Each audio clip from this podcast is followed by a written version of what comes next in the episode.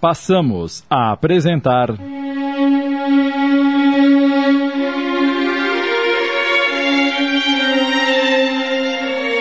Cobaia de mim. Adaptação de Amilcar Delchiaro Filho, do livro de Jefferson Magalhães. Coordenação de texto Sidney Carbone.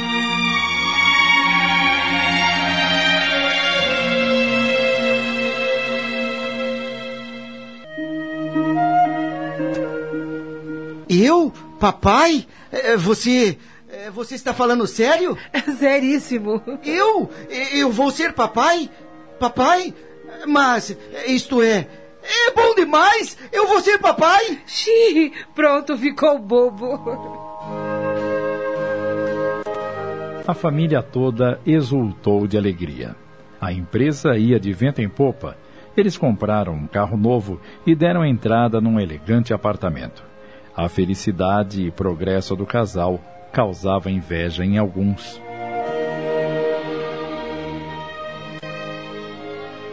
Certa tarde, Marta surpreendeu Jefferson tomando um comprimido. O que é que você está tomando? Deixe-me ver. Marta apanha a embalagem e lê. Depois, Ampicilina. Esse remédio é fortíssimo, Jeff. Por que está tomando isto? Tem um dente de siso que está semi-incluso e, de vez em quando, fere a minha bochecha e inflama. Este remédio é tira e queda. Na verdade, eu já deveria ter extraído o dente, mas eh, venho adiando. Porque sei que é doloroso. E quem receitou esse remédio para você? Um farmacêutico? Oh, me dê isto aqui. Eu vou falar com a minha irmã. Regina, irmã de Marta, é médica. Depois de tomar conhecimento do fato, a futura cunhada liga para Jefferson admoestando-o e convencendo-o a não tomar nenhum medicamento sem orientação médica. Dois meses se passam. Em março de 1995, Marta tem um forte sangramento. Jefferson a leva ao hospital. Submetida ao ultrassom, o médico diagnostica um aborto retido.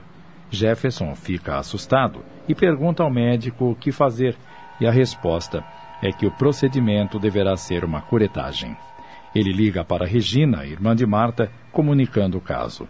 Esta tomou providências imediatas e no dia seguinte passaram a consulta para o Dr. José, um primo de Marta, e ele confirmou o diagnóstico do colega. De fato, o exame mostrou aborto.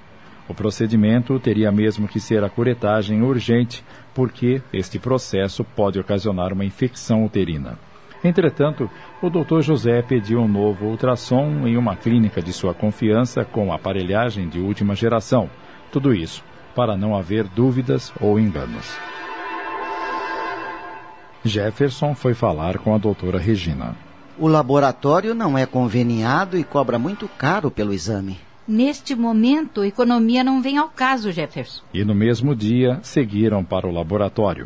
Foram atendidos imediatamente. Regina entrou com a irmã, enquanto Jefferson ficou aguardando na recepção.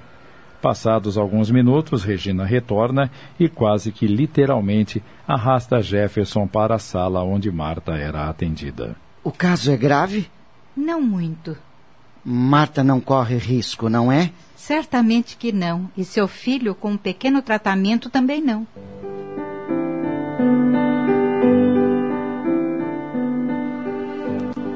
De volta para casa, Jefferson e a família resolveram comemorar. Você precisa seguir rigorosamente a orientação médica, Marta. Não deve esquecer que houve o descolamento da placenta. Eu vou me cuidar, dona Neuza. Fique tranquila. No mês seguinte, Jefferson e Marta se casam.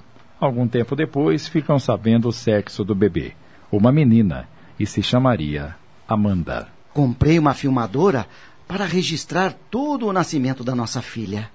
Nunca imaginei que você seria um pai tão bobo. Você está bem, não é? Ah, muito bem. Ah, eu tenho uma notícia para você. Que notícia? O doutor Ivo me ligou hoje cedo, dizendo que você deverá estar em seu consultório amanhã às nove horas para a cirurgia do seu dente. Algum problema? Não, nenhum. Já adiei demais essa cirurgia. Ah, ok.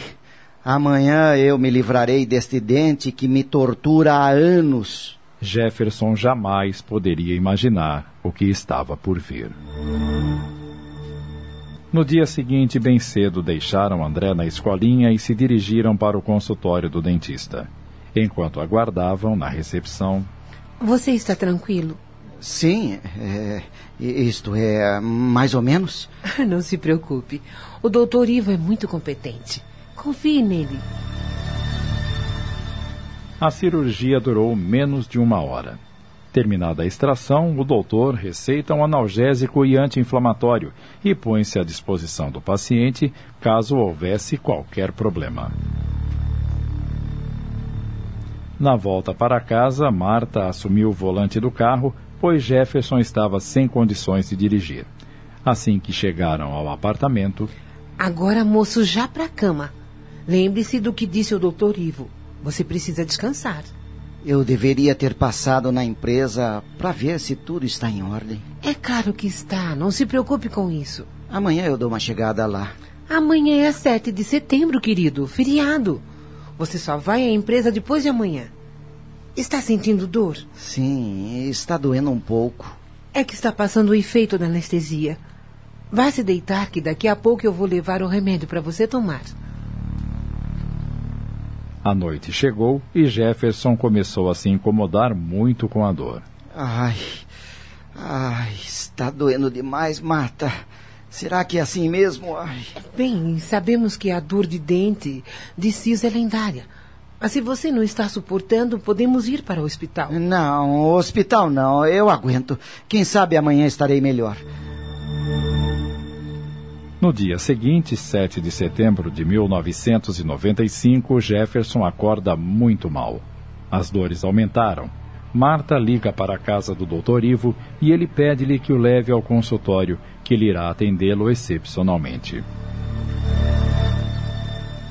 Após examiná-lo, o dentista constata que não há sinal de infecção. A gengiva estava limpa. Ah, que bom, doutor. Eu já estava preocupada. Ele não dormiu a noite inteira. Mas se não há infecção, a dor é normal e vai passar, não é mesmo? Eles voltam para casa. Chega a noite e a dor não passa. Ai, ai, eu estou ficando maluco, Marta. Mas vou suportar. Vai passar, vai passar. Estamos apresentando. Cobaia de mim. Voltamos a apresentar. Cobaia de mim. Adaptação de Amilcar Delchiaro Filho, coordenação de texto Sidney Carbone.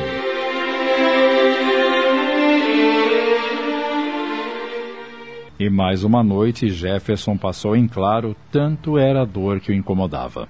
Logo de manhã, recebeu a visita do irmão. Precisamos fazer alguns pagamentos e, como você está impossibilitado de comparecer à empresa, trouxe um talão de cheques para você assinar. Nossa, Jeff, como você está abatido? Ai, esta dor não passa, estou ficando louco. É, ouvi dizer que extração de dente de siso é mesmo dolorosa. É, me dê o talão de cheques. Jefferson assina algumas folhas em branco e entrega a Janderson. Preciso ir. O motorista está me esperando. Vê se melhora, hein?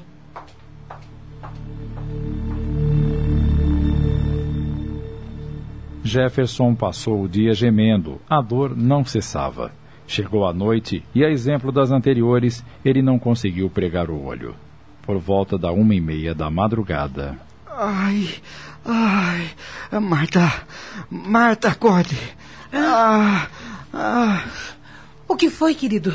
Ai, ai, eu não estou aguentando mais. Acho que vou morrer. Minha garganta está se fechando. Não consigo respirar direito. Oh, minha mãe do céu! Vamos para o hospital agora mesmo. Marta, já no sétimo mês de gravidez, atravessa São Paulo dirigindo nervosamente seu carro, levando o marido que não parava de gemer. Chegaram ao Hospital Paulista, cuja especialidade é cabeça e pescoço. Oh, por favor, socorro meu marido. Ele está muito mal. O doutor Cláudio, que estava de plantão, foi chamado e, percebendo a gravidade do caso, contatou uma equipe médica que o internou imediatamente. Uma hora depois, o médico comunicou a situação a Marta. É, fizemos um teste para saber se seu marido é alérgico a antibióticos e o resultado foi negativo. Então entramos com o tratamento antibiótico-terapia. Doutor, seja claro, o caso é grave. Precisamos aguardar o efeito do remédio.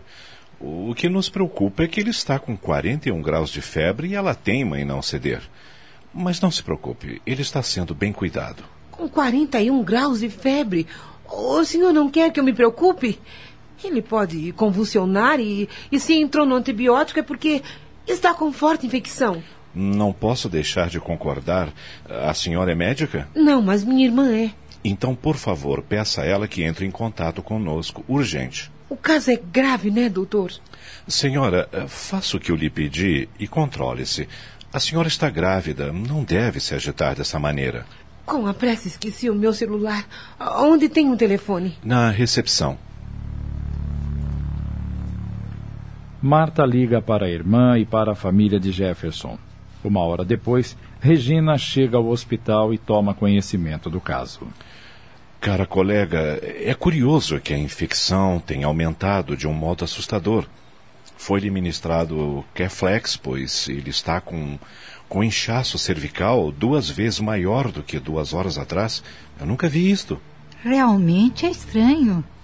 Meu cunhado goza de ótima saúde. O colega arriscaria algum palpite? É, estamos aguardando o resultado dos exames. É, no entanto, é, creio que ele está com angina de Ludwig. Deus! Isso é altamente mortal. É, não compreendemos o porquê dele não reagir aos antibióticos. Ele está dormindo? No momento, não. Eu quero vê-lo. Regina fica bastante preocupada após constatar o estado em que Jefferson se encontra. O colega crê mesmo na possibilidade de ser angina de Ludwig? É, não está descartada essa hipótese.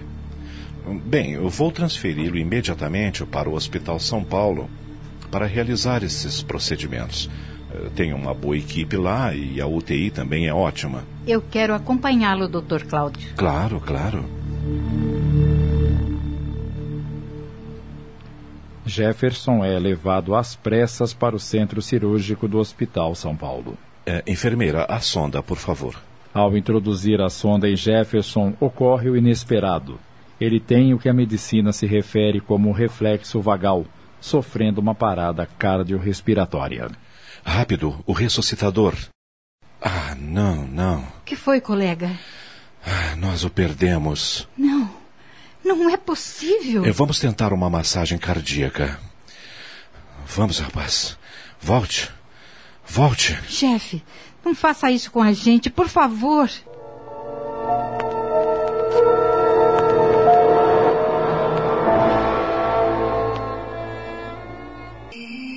Em algum lugar, Jefferson, em pé, contempla uma linda paisagem a qual imagina ser um tipo de hospital-fazenda.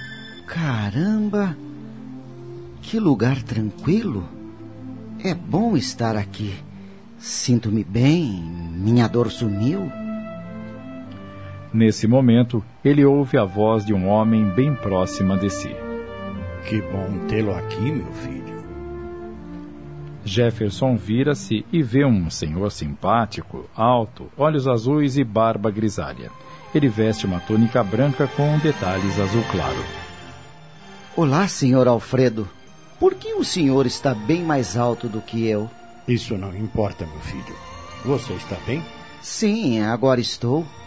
Acredito que vou melhorar neste lugar. Melhorar do que, Jefferson? Eu. Não me lembro bem, mas. Sinto que fiquei muito doente. Ah, não pense mais nisso. Vamos cuidar muito bem de você. Nesse momento. Uma pequena nave aproxima-se do lugar onde estão. Assemelha-se a um ônibus, com muitas janelinhas. Ela desce quase tocando o chão. Uma porta se abre e algumas pessoas desembarcam, cada uma tomando um rumo. Umas carregam pastas, outras parecem estar levando seus filhos para a escola. Algumas cumprimentam Jefferson, mas ele sente-se constrangido por verificar que não está trajado como elas.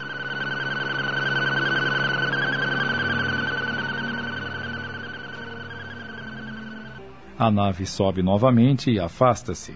Jefferson está muito confuso. De repente, lembra-se de algo e pergunta ao homem: Senhor Alfredo, como sei o seu nome se o senhor não me disse? E por que aquelas pessoas me cumprimentaram se nunca as vi? Afinal, onde estou? Que lugar é este?